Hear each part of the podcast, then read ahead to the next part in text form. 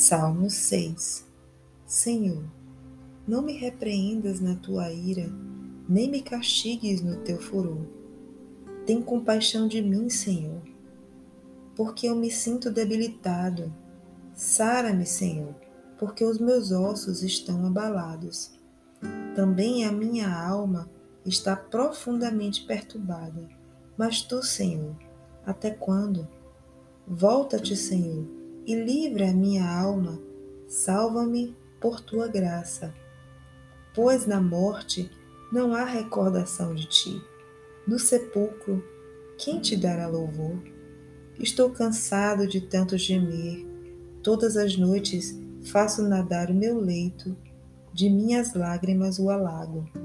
Meus olhos de mágoa se acham amortecidos envelhecem por causa de todos os meus adversários.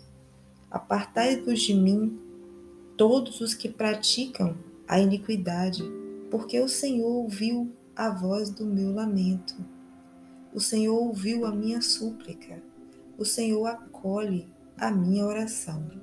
Envergonhem-se e sejam sobremodo perturbados todos os meus inimigos.